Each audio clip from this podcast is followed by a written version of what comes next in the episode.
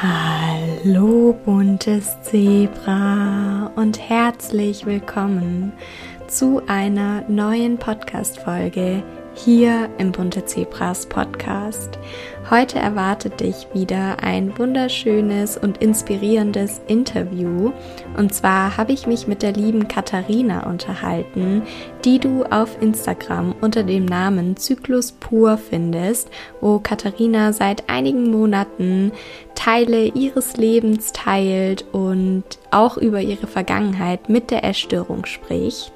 Und im Interview habe ich mich mit Katharina über genau diesen Weg ausgetauscht, darüber, wie sie mit der Angst vor der Zunahme umgegangen ist, wie sie Ängsten generell begegnet ist, was das Thema Weiblichkeit für sie bedeutet, wie sich ihr Blick auf das Thema Frau sein im Laufe ihres Lebens, insbesondere auch seitdem sie Mama ist, verändert hat und wie sie es geschafft hat, ihrem Körper mit mehr Dankbarkeit begegnen zu können. Du siehst schon, es erwarten dich ganz viele inspirierende und spannende Themen und ich hoffe, dass du aus dieser Podcast-Folge auch wieder mit einigen Erkenntnissen rausgehst und wenn du gerade spazieren bist, dann zück dir gerne die Notizen an deinem Handy. Ansonsten, ja, zück einen Stift und einen Notizblock, sodass du dir vielleicht das ein oder andere Aha auch mitschreiben kannst. Und das ist das, was mir tatsächlich auch oft auffällt, wenn ich Podcast-Folgen anhöre, dass ich dann häufig so ein Aha-Erlebnis habe, dieses aber dann häufig in Vergessenheit gerät, einfach durch den Alltag und damit das bei dir nicht passiert und du dich auch immer wieder an die Erkenntnisse aus der Folge erinnerst, schreib dir deine Erkenntnisse doch einfach mit und lies sie dir in der nächsten Zeit auch immer wieder durch, sodass du sie mehr und mehr verinnerlichen kannst. Und jetzt wünsche ich dir ganz viel Freude beim Anhören vom Interview mit Katharina. So, ich freue mich riesig, dass wir heute die Möglichkeit haben zu sprechen und uns endlich auszutauschen, auch über deinen Weg, über deine Geschichte, darüber, wo du inzwischen stehst und wie du an den Punkt gekommen bist, an dem du jetzt stehst. Aber bevor es gleich losgeht und wir in die Themen eintauchen, kannst du dich gerne mal für die Zuhörer und Zuhörerinnen vorstellen, einfach ein bisschen was von dir erzählen. Wer bist du? Was machst du? Wo kommst du her? Schieß gerne mal los. Mm, ja, gerne. Erstmal danke, dass ich heute da sein darf. Freut mich sehr. Ähm, ich bin Katharina, ich bin 30 Jahre und ich lebe mit meiner kleinen Familie, mit meinem Freund und meiner kleinen Tochter in Berlin. Habe viele Jahre auch in Stuttgart gelebt, habe studiert und bin eigentlich von Haus aus ähm, Wirtschaftsingenieurin ähm, und habe dann auch lange Zeit im großen Konzern gearbeitet und habe dann aber ähm, relativ schnell gemerkt, dass ich ähm, dadurch, dass ich ein relativ ja, bewusster und reflektierter Mensch bin, dass das nicht so meine Vorstellung ist, wie ich leben möchte, wie ich arbeiten mhm. möchte. Ähm, habe dann ähm, ja vor zwei Jahren meine Heilpraktika-Ausbildung angefangen, gehe jetzt mit großen Schritten auf die Prüfung zu. Und äh, ich glaube, ein ganz ganz wichtiger Punkt, warum ich halt so bin, wie ich bin, warum ich manchmal so viele Dinge hinterfrage oder auch reflektiere. Ähm, das liegt halt in meiner Vergangenheit, in meiner Vorgeschichte. Ähm, dadurch, dass ich ähm, eben auch viele Jahre an Essstörungen gelitten habe, an Magersucht. Das fing bei mir in der Pubertät an, fing erst ganz schleichend und äh, ja über Monate, Jahre hinweg an und ähm, wurde dann aber letztendlich so schlimm, dass ich dann auch ähm, in die Klinik musste und ja, also es war ein ziemlich langer Prozess und habe dadurch viele Dinge erlebt, die man in dem Alter nicht erleben möchte. Mhm. Und ich glaube, das hat mich so geprägt, hat einfach ähm, den Menschen, den ich, der ich jetzt bin, aus mir gemacht und ähm, ja, ist so für mich so ein mittlerweile eine Erklärung für vieles, warum ich jetzt so bin, wie ich bin in meinem Leben. Mhm.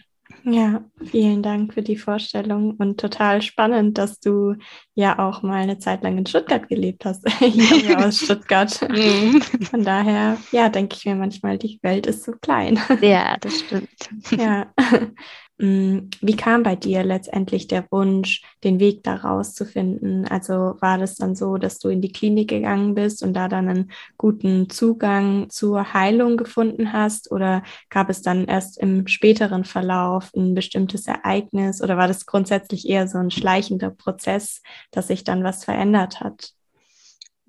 Also ich glaube, es gab bei mir nie einen Punkt, wo ich gesagt habe, okay, jetzt äh, mhm. stopp und jetzt muss es anders werden. Das war für mich schon eher ein Prozess. Aber dadurch, dass ich in die Klinik musste, das war schon für mich ein, ein großer Einschnitt. Das war damals zu der Zeit, ähm, das weiß ich noch, das war der Übergang zur, zur Oberstufe im Gymnasium. Und da haben meine Eltern damals für mich entschieden, dass ich in die Klinik gehen muss. Und ich war damit überhaupt nicht einverstanden gewesen. Mhm. Es waren Sommerferien, alle sind in den Urlaub gefahren und ich sollte in die Klinik gehen.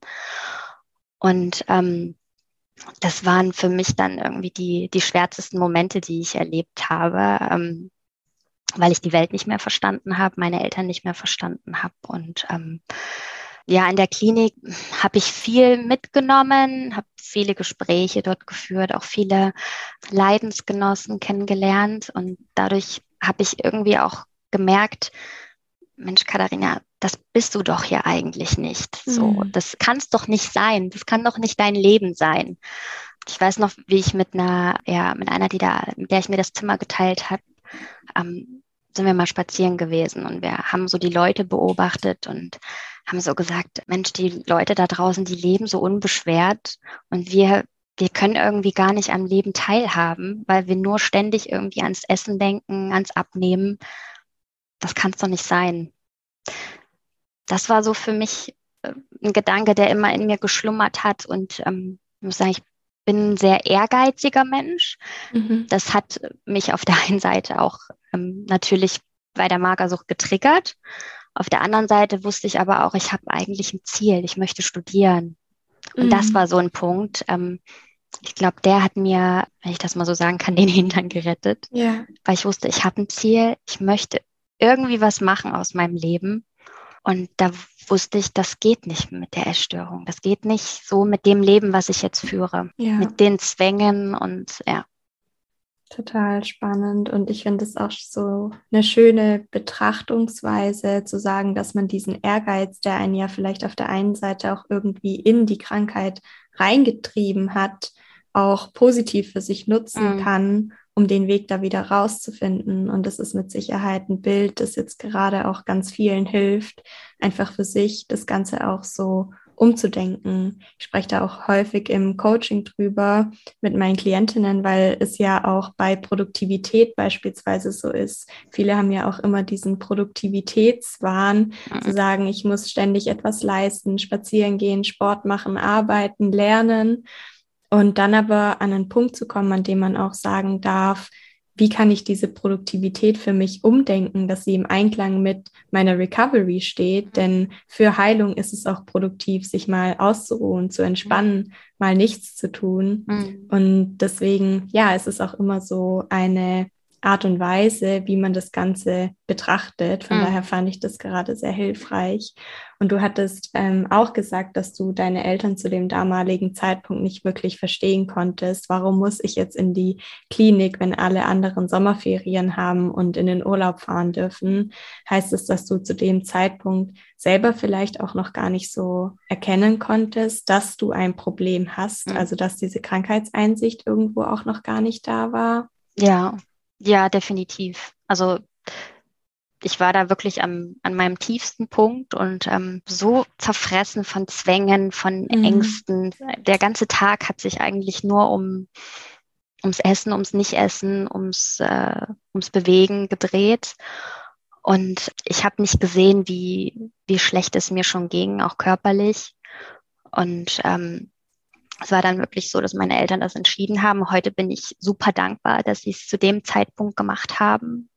Aber damals, ich habe, glaube ich, zwei Wochen lang kein Wort mit ihnen geredet. Ich lag mhm. nur in meinem Bett und ähm, war dann auch wirklich depressiv. Also es war dann nicht mehr nur noch ausschließlich nur noch die Magersucht, sondern ja, auch sehr dunkle Gedanken. Mhm. Ja. Wie kam dann dieser Gedanke oder auch diese Einsicht, dass du wirklich Hilfe brauchst und dass du es eben auch verdient hast, Hilfe zu bekommen. Ich frage mit dem Hintergrund, weil es ja auch ganz, ganz viele da draußen gibt, die den Gedanken haben, nicht krank genug zu sein. Mhm. Und das ist ja ein Gedanke, der auch wirklich sehr hinderlich sein kann, wenn ja, ja eigentlich der Wunsch irgendwo besteht, den Weg aus der Essstörung zu finden. Mhm. Na gut, einmal das Körperliche. Ich habe dann mhm. schon irgendwann gesehen, Mensch, ich kann nicht mehr, ich komme nicht wirklich Treppen hoch oder so. Ich war einfach total kaputt natürlich. Mhm. Und aber auch ähm, im Alltag. Also ich kann mich noch heute an eine Situation erinnern, wo ich am, am Bahnhof war und ich ähm, wollte mir irgendetwas, irgendwie einen kleinen Snack zum Mittag oder so irgendwo holen. Und ich bin zwei Stunden den Bahnhof umhergelaufen, immer wieder an den gleichen Geschäften vorbei, weil ich gedacht habe, kann ich jetzt das essen? Kann ich das essen? Mhm. Ich gucke mal noch weiter, vielleicht finde ich irgendwie was anderes. Und zwei Stunden bin ich da umhergetingelt, um einfach nur irgendwie was zu finden. Und ich bin letztendlich gegangen ohne etwas. Mhm. Und da, da habe ich mir so gedacht, das kann es doch nicht sein. Das, mhm. das kann nicht das normale Leben sein. Und ähm, ja. Kann ich sehr gut nachvollziehen. Und vor allem finde ich es auch so wichtig zu betonen, dass es ja zum einen das Körperliche ist, zum anderen aber viel, viel mehr auch auf diese Innenwelt mhm. ankommt, mhm. weil es ja durchaus auch Essstörungen gibt, die sich ja gar nicht nach außen mhm. zeigen und ja. Betroffene Normalgewicht haben, aber man trotzdem natürlich Hilfe verdient hat. Ja weil man mit der Essstörung unglücklich ist oder so wie du es auch gesagt hast, einen eben depressive, schwarze ja. Gedanken heimsuchen ja. und weil man eben merkt, das kann nicht das normale Leben sein. Das macht mich einfach auch nicht glücklich. Und ich glaube, in dem Moment, wo man ja für sich erkennt, hey, mir geht's einfach nicht gut, hat man auch definitiv Heilung verdient. Ja, Absolut. Und ich habe mich dann innerlich so leer gefühlt und so traurig und ja, so verstört. Und ich glaube, als ich dann in der Klinik war und gesehen habe und mich auch ausgetauscht habe mit Gleichgesinnten, mhm. da habe ich schon gemerkt, dass das tut mir gut. Mhm. Einfach zu sehen, okay, man ist nicht alleine und die Gedanken, die man hat, äh, da geht es auch anderen so, aber die sind nicht gesund. Mhm. Und ja. äh, die sind sehr destruktiv. so konnte ich dann zumindest es annehmen, dass ich dann ähm, in der Klinik war, ja. Ja, sehr schön. Hatte die Klinik dann bei dir auch so ein Umdenken bewegt? Also bist du dann mit einem positiven Mindset da rausgegangen oder war es so, dass du danach auch noch weitere Hilfe in Anspruch genommen hast? Ich habe vorhin erst überlegt, ich war, glaube ich, fast drei Monate in der Klinik gewesen. Und zum Schluss war es sogar so, dass ich gar nicht raus wollte, weil ich mhm. gedacht habe, ich schaffe es draußen nicht. Ich hatte regelrecht Angst davor, wieder mein normales Leben ähm, in die Hand zu nehmen, auch ähm, vor der Umwelt, vor den Leuten, die da draußen sind. Ich habe dann noch ähm, in der ambulanten Therapie war ich dann danach noch gewesen mhm. und war einfach super wichtig, weil sie mich dann im Alltag noch begleitet hat. Aber ich muss sagen, bei all den Sachen, was Klinik oder ambulante Therapie angeht, bei mir wurde es erst viel besser, wenn ich mich selber mit mir beschäftigt mhm. habe und den Weg zu mir im Inneren gefunden habe, also ja. mehr um mich gekümmert habe und auch ja an dem Punkt, wo ich halt meinen Körper auch ähm, in der Gesamtheit gesehen habe und nicht mehr nur irgendwie aufs Gewicht reduziert habe, mhm. sondern vielleicht auch mal darüber nachgedacht, was der tagtäglich für mich leistet mhm. und äh, alles so mitmacht, was ich ihm angetan habe. Das stimmt. Und ich glaube auch, dass es ein ganz entscheidender Faktor auch ist für den Erfolg von der mhm. Recovery, dass halt der Wunsch nach Heilung aus einem selber kommt.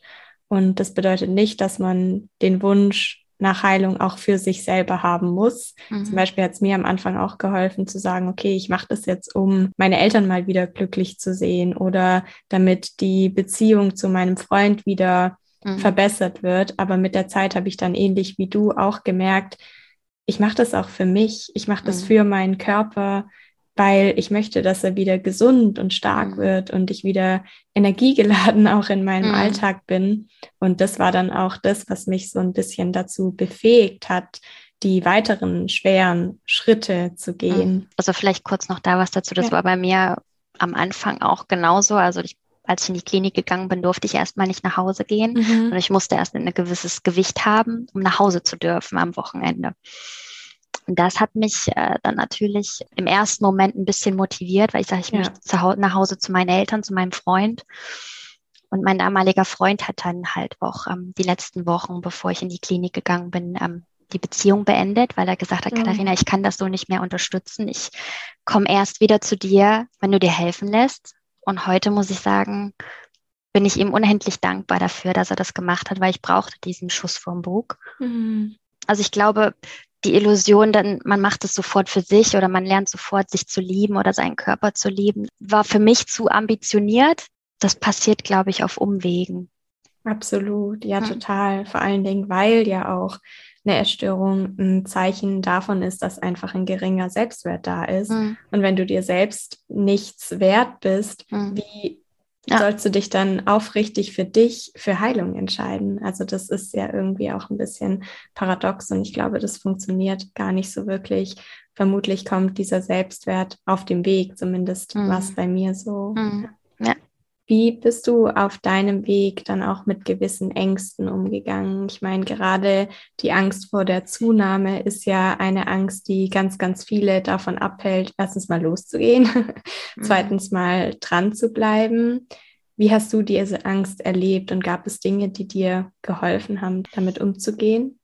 ja, so, ein, so einen richtigen Ansatz, was hilft. Ich glaube, es hilft einfach nur, ähm, dran zu bleiben. Und ich, ich hatte halt einfach innerlich das Wissen, dass ich so nicht sein möchte und dass ich irgendwie noch was im Leben vorhabe, dass ich irgendwie ein Ziel habe. Mhm. Ich wollte halt unbedingt studieren und wollte den damaligen Job dann unbedingt ähm, machen. Und ich glaube, diese Vision, die hat mir halt irgendwie geholfen, dass ich da dranbleibe. Aber das war ein ständiges Auf und Ab, auch nach der Klinik, auch ähm, Jahre später dann noch. Und ähm, das am Anfang, die anfängliche Gewichtszunahme, das ist fand ich für mich immer noch mit so am, am schwersten, so einen mhm. gewissen, wenn man so einen gewissen Peak erreicht hat, weil ich immer dachte, oh nein, ähm, du nimmst explosionsartig jetzt zu und es gibt keinen Halt mehr. Mhm. Da konnte mir jeder irgendwie sagen, nein, Katharina, das ist nicht so, du nimmst nicht unaufhaltsam zu.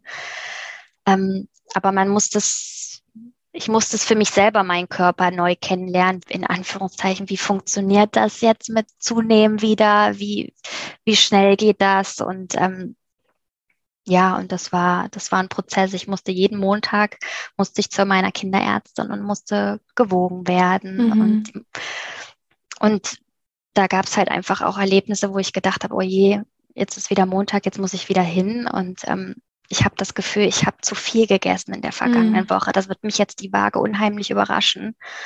Und dem war überhaupt nicht so. Mhm. Im Gegenteil. Und das waren so, so Momente, wo ich ähm, wo ich meinen Körper auch irgendwie dann wieder über das Wiegen, klingt jetzt blöd, aber auch ein bisschen kennengelernt habe mhm. wieder. Wie realistisch ist das? Weil man denkt sich ja dann oft, oh je, wenn ich jetzt was esse, dann wiege ich gleich irgendwie drei oder vier Kilo ja. mehr.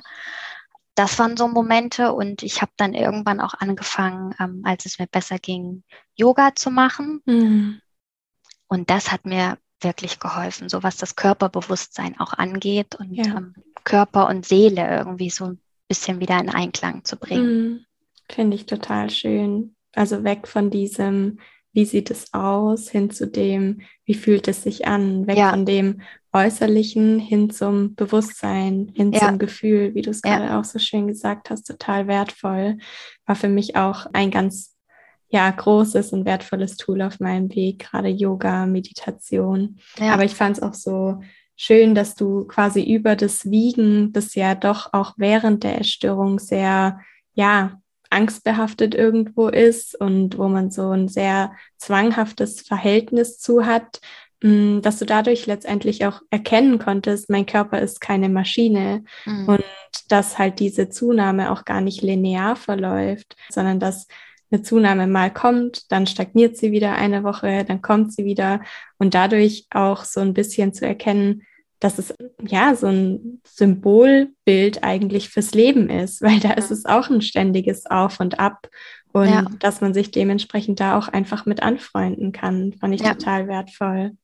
Ja, und ich glaube auch einfach ähm, anzunehmen und zu akzeptieren, wie man ist, was man für einen Körper hat, ja, und sich dann damit anzufreuen. Mhm. So, also ich habe ganz lange Zeit, habe ich immer es gibt ja so ähm, Menschen, die von Natur aus sehr hager und mhm. sehr groß und ich habe dieses Bild damals immer vor Augen gehabt und dachte, ich, ich muss das erreichen. Aber wir Menschen, wir sind alle unterschiedlich und wir haben alle unterschiedliche Körper von der Statur her und ähm, ich werde nie von der Statur wie jemand anders sein. Ne? Mhm. Und ähm, sich da einfach auch, ähm, klingt jetzt einfach im Nachhinein, aber das anzunehmen, so wie ja. man ist. Richtig. Ja, klar kann man ein ganzes Leben lang gegen den Körper, den man geschenkt bekommen hat, kämpfen, aber dann wird es einfach ein sehr unglückliches Leben. Ja. Und deshalb kostet es vielleicht mal ein paar Monate, vielleicht sogar Jahre, sich irgendwie mit dem Körper anzufreunden, ihn kennenzulernen, ihn akzeptieren, im besten Fall sogar lieben zu lernen. Aber das ist eben die Voraussetzung, dass man im Endeffekt dann auch ein glückliches Leben führen kann. Und das ja. ist für mich auch die deutlich schönere Alternative.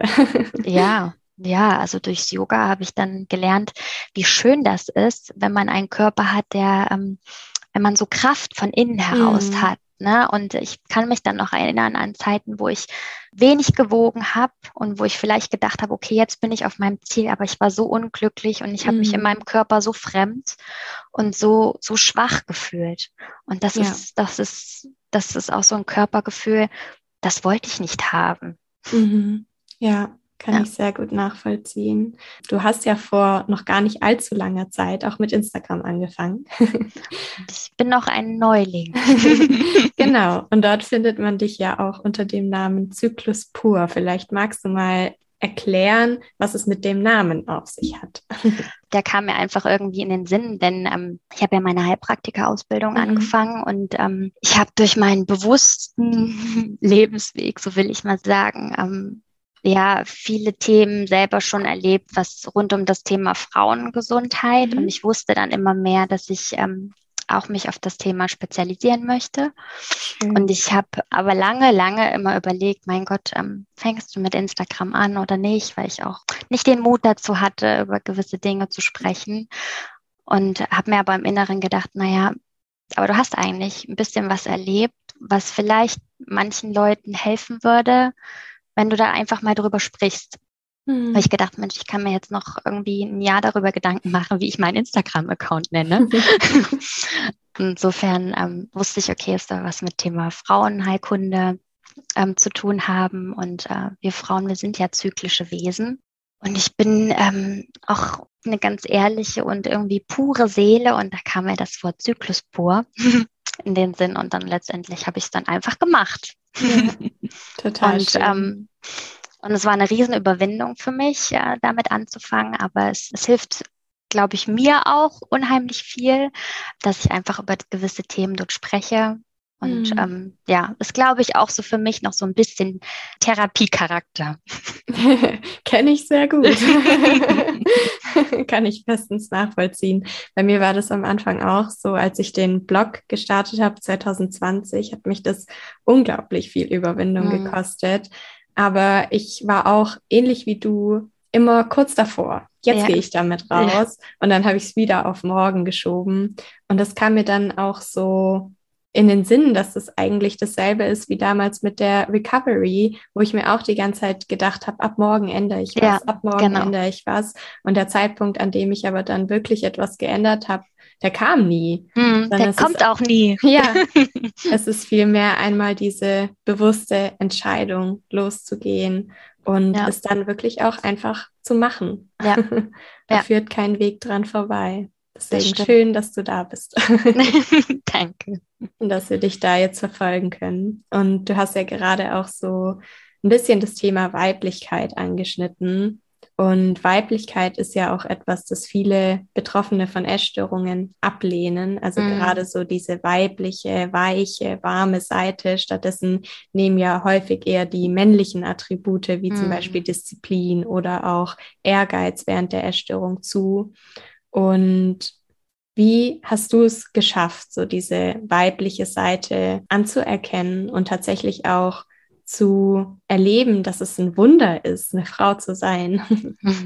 also so die männlichen Attribute, so wie Kontrolle, Ehrgeiz und so, das merke ich auch, da bin ich sehr empfänglich für. Da muss ich auch heute immer noch aufpassen, ähm, da nicht zu kontrolliert oder zu streng mit mir zu sein. Also ich glaube, das ist so ein Überbleibsel aus der, aus der damaligen Zeit der Essstörung das sind so die Schatten, die ich heute immer noch so mit mir rumtrage. Ähm, aber so was das Thema Weiblichkeit angeht und was für ein Wunder wir einfach sind, ist mir ganz klar natürlich vor Augen geführt worden zum Zeitpunkt, wo ich das Thema Kinderwunsch im Raum stand und wo ich dann auch schwanger geworden bin, dann letztendlich beim zweiten Mal auch meine, meine Tochter dann bekommen habe. Mhm. Total schön. Und ich finde es auch so wichtig zu betonen, dass es ja auch gar nicht darum geht, entweder weiblich oder männlich zu mhm. sein, sondern dass ja auch viele männliche Attribute durchaus ihre Vorteile haben. Denn es ist ja in Hinsicht auf zum Beispiel den Beruf mhm. total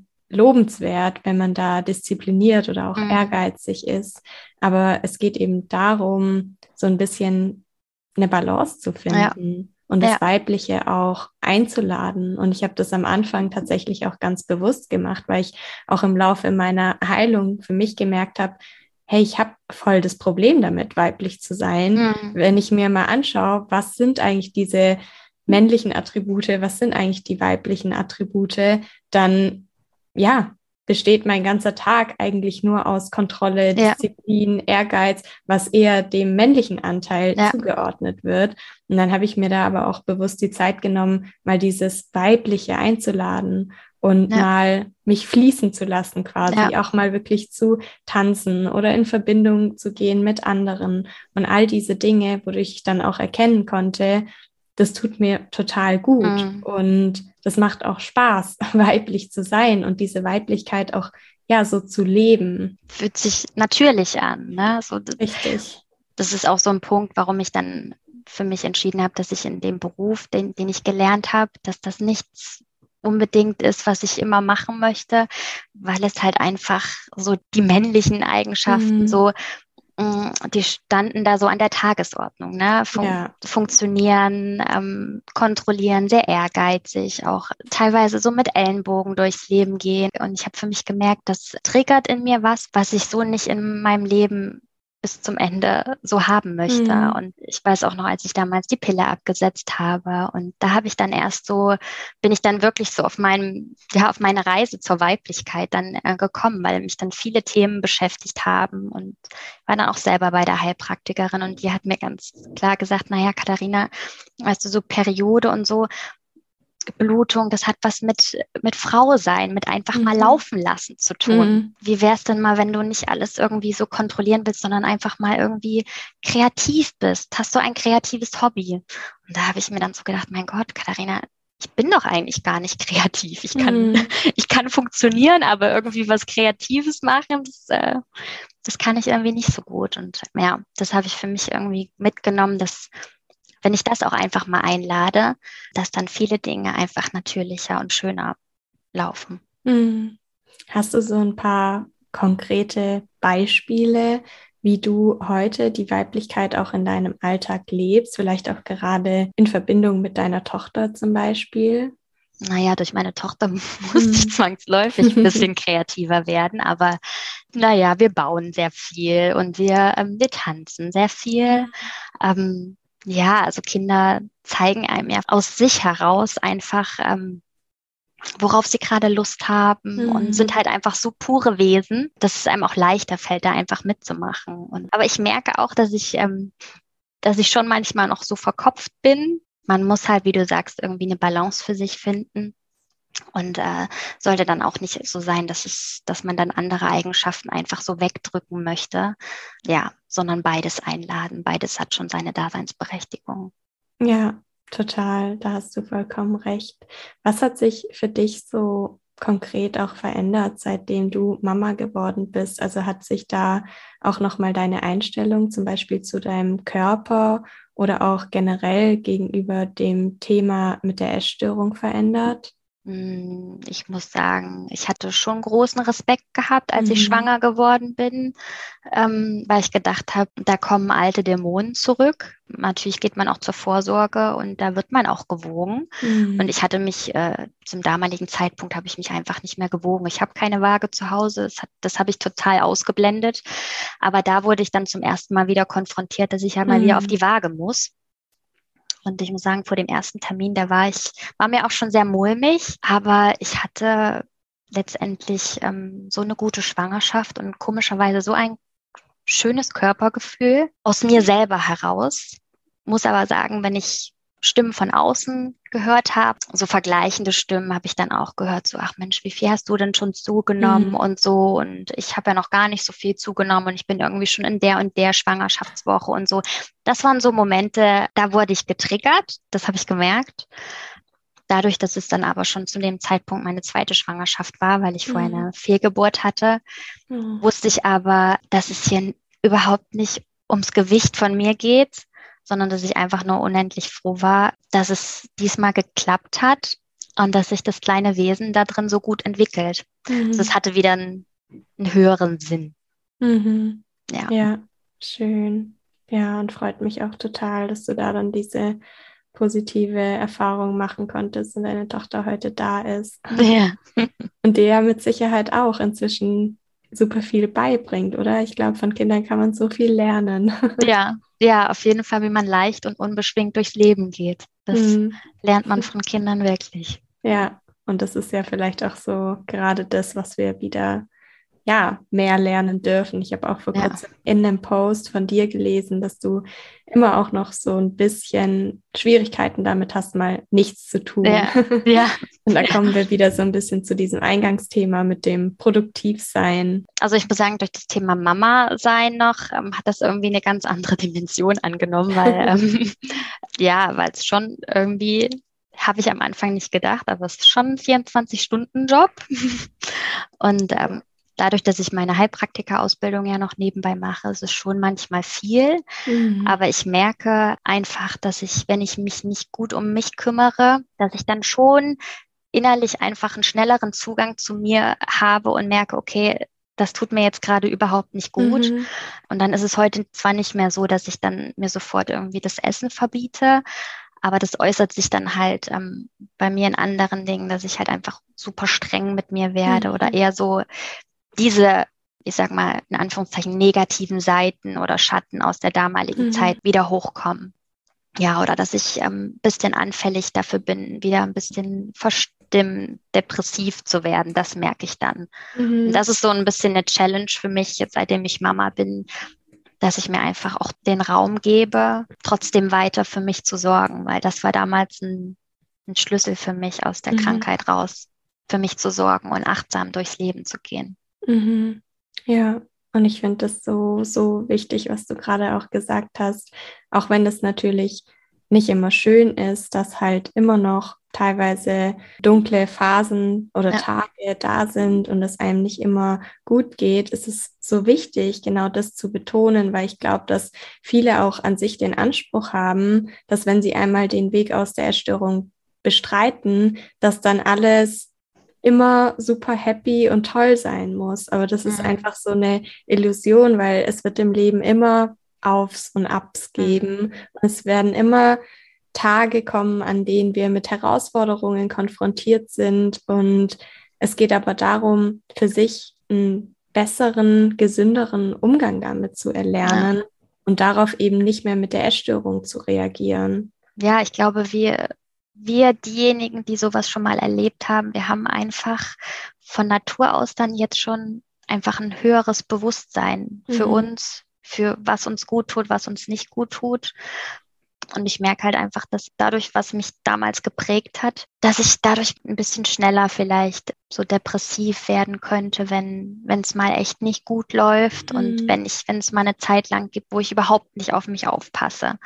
Und das finde ich aber mittlerweile auch ein Geschenk, weil wir merken viel schneller, wenn wir gerade einen Lebensstil fahren, der total destruktiv ist und der mhm. nicht zu uns passt und der nicht gesund ist.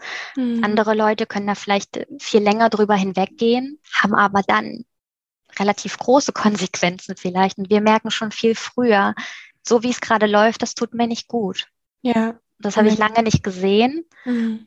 weil ich auch lange gedacht habe, oh mein Gott, warum ist mir das passiert? Warum musste ich so viel erleben? Und wo alle irgendwie in den Clubs waren, hatte ich irgendwie zu Hause zu tun und habe gedacht, äh, dass ich mein Leben nie wieder in den Griff bekomme. Aber jetzt weiß ich halt, ähm, für was es gut ist. Ja, kann ich dir nur so zustimmen. Und ich finde auch, dass es ja gerade diese Tiefphasen oder Tieftage sind, an denen wir nochmal so viel auch über uns selber lernen können. Nämlich einfach, weil wir da ja herausfinden, was brauche ich jetzt gerade und was kann ich vielleicht auch zukünftig einbauen, damit ich beim nächsten Mal nicht mehr ganz so tief fall oder mich da schneller wieder herausholen kann. Ja. Und dementsprechend ist es einfach so ein lebenslanges Lernen irgendwo. Ja. Und Ja. ja, so ein lebenslanges sich selber auch besser kennenlernen und sich selber besser verstehen lernen. Ja. Ja, ich meine, es ist ja auch logisch, ne? Die Essstörung ist ja eigentlich auch nur ein Mittel zum Zweck für irgendetwas gewesen, was in uns vielleicht zu kurz gekommen ist, für Glaubenssätze, die wir aus unserer Kindheit vielleicht mitbekommen haben, die uns aber irgendwie hemmen und, und ähm, die sind natürlich weiter in uns, auch wenn wir jetzt vielleicht zugenommen haben und Mhm. vielleicht in Anführungsstriche Strichen normal essen. Aber die Themen sind ja nicht weg, die werden uns trotzdem unser Leben lang begleiten. Ja. Ja. Oder wir schaffen es, sie aufzulösen im Ja. besten Falle. Ja, Oft ist es ja so, ich habe das auch vor kurzem auf Instagram geschrieben, ja, die Essstörung ist eine Bewältigungsstrategie auf der einen Art, sie ist aber auch eine Vermeidungsstrategie und man Mhm. kann sich das wirklich so ein bisschen vorstellen als, ja, wäre sie in einer Zeit entstanden, wo einem diese ganzen Glaubenssätze um den Kopf gewirbelt sind und man nicht mehr damit klarkam. Und dann ist es so, als hätte die Essstörung auf Stopp gedrückt und Mhm. diese Glaubenssätze mal kurz zum Schweigen gebracht. Ja. Aber die sind halt immer noch in uns und auf dem Heilungsweg drücken wir quasi wieder Play und Mhm. werden dann in unterschiedlichsten Situationen doch wieder damit konfrontiert Mhm. und dürfen aber dann eben lernen, dass wir auch anders damit reagieren können und Ja. dass halt ja diese Glaubenssätze ein Teil von uns sind, wir aber immer die Entscheidung haben, wie wir damit umgehen und dass auch negative Gefühle ein Teil von uns sind, aber dass negative Gefühle kommen und gehen, Ja. auch wenn wir keine Essstörung haben Ja. und dass wir die gar nicht dafür brauchen, um Ja. die zu bewältigen. Das stimmt. Vielleicht könnte das auch noch interessant sein für einige Zuhörerinnen, die selbst Mamas sind, wie du mit deiner Tochter an diese Themen herangehst. Also was machst du zum Beispiel, um sie mit möglichst positiven Glaubenssätzen ans Leben heranzuführen? Habt ihr da irgendetwas? Naja, also ich finde ja immer, Glaubenssätze sind das eine. Ich finde es viel wichtiger, dass man es ihr vorlebt. Mhm. So einfach. Aber das ist natürlich auch das Schwierige, ne? Mhm. weil das natürlich, ähm, ich merke auch, das setzt mich auch manchmal unter Druck, weil manchmal habe ich natürlich auch Tage, wo ich nicht kann oder wo es mir selber nicht so gut geht. Aber ähm, dadurch, dass ich sowas erlebt habe, versuche ich natürlich ihren, ähm, was das Thema Körperbewusstsein oder auch ähm, an Selbstannahme, da einfach was Positives mitzugeben. So, das sind so einfache Dinge, dass ich, wenn ich mich im Spiegel anschaue, dass ich mich dann nicht irgendwie denke, ach Mensch, da hast du jetzt einen Pickel oder irgendwie so Mhm. grimmig gucke, weil sie beobachtet mich, sie sieht Mhm. das. Und wenn sie eine Mama sieht, die die ganze Zeit irgendwie in den Spiegel schaut und denkt, oh Gott, was, was sehe ich da? Dann guckt sie sich dann später auch so an. Mhm. Und, äh, und ähm, jeden Abend, wenn ich sie zu Bett bringe, dann sage ich ihr immer, ähm, dass sie geliebt ist, dass sie genauso wie sie ist, perfekt ist, einfach weil sie so ist, wie sie ist, dass sie nichts werden muss, sondern dass sie es Mhm. schon ist. Deswegen bin ich da auch ähm, sehr empfindlich, wenn dann so aus dem Umfeld irgendwie kommt, so na, ähm, Katharina, war, war deine Tochter heute lieb oder ähm, brav?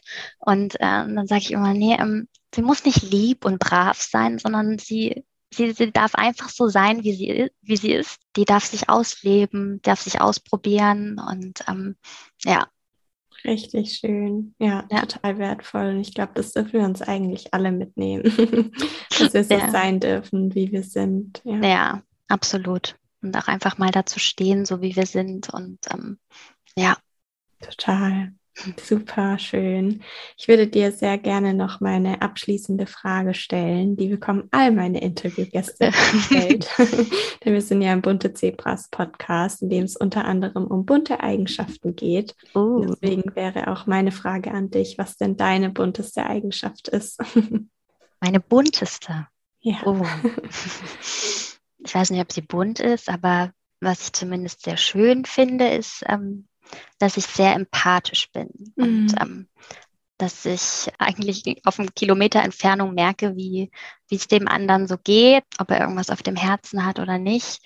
Macht es Freude, halt mit anderen Leuten zu sprechen und denen zu helfen und zu schauen, dass es denen gut geht. Und ähm, ja, merke Schön. dadurch eben viele Dinge, auch wenn viele Leute das dann irgendwie wegdrücken wollen und so. Ich merke dann, dass das irgendwas ist. Ja, total die wertvolle Eigenschaft. Und die wird dir mit Sicherheit auch sehr helfen in deiner Heilpraktikerin-Tätigkeit.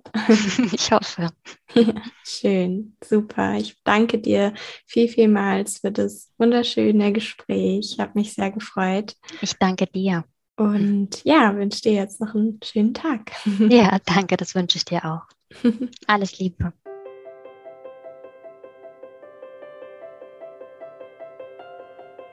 Ich hoffe sehr, dass dir das Interview mit Katharina gefallen hat und rückblickend fand ich persönlich vor allen Dingen eine Sache an ihrer Geschichte so beeindruckend, nämlich, dass der Gedanke an ein Studium und an einen Job Katharina dazu befähigt hat, für Heilung loszugehen, dass dieser Gedanke sie motiviert hat. Und oft ist es ja so, dass wir glauben, bevor wir für Heilung losgehen, schon wissen zu müssen, wer wir ohne Erstörung sind. Dabei hat Katharinas Weg auch ganz deutlich gezeigt, dass wer wir ohne die Essstörung sind oder sein wollen, nicht in Stein gemeißelt sein muss. Denn natürlich hat dieser Gedanke sie damals getragen und ihr auch geholfen zu heilen, sie motiviert, loszugehen. Aber Jahre später hat Katharina sich beruflich auch nochmal umorientiert und sich dafür entschieden, in eine andere Richtung zu gehen. Was ich dir damit sagen möchte ist, Lass dich von dem Gedanken oder von der Frage, wer bin ich ohne die Essstörung, nicht abhalten, für Heilung loszugehen, sondern vertraue auf jeden Fall darauf, dass sich die Frage im Laufe der Zeit, im Laufe deiner Recovery von alleine beantworten wird. Einfach weil du mehr und mehr zu dir zurückfindest, mehr und mehr auch über dich herausfindest und selber erkennst, wer du eigentlich bist, wer du sein möchtest und dass sich darauf auch der Rest deines Lebens aufbauen darf. Und ja, wenn du sonst noch Erkenntnisse aus dieser Folge hast, die du mit mir teilen möchtest oder auch mit Katharina teilen möchtest, dann schreib uns doch gerne auf Instagram. Lass uns an deinen Erkenntnissen teilhaben und ich freue mich dann, wenn wir uns in der nächsten Podcast-Folge wiederhören. Sage dir bis dahin, sei bunt oder bleibe bunt. Alles Liebe, deine Saskia.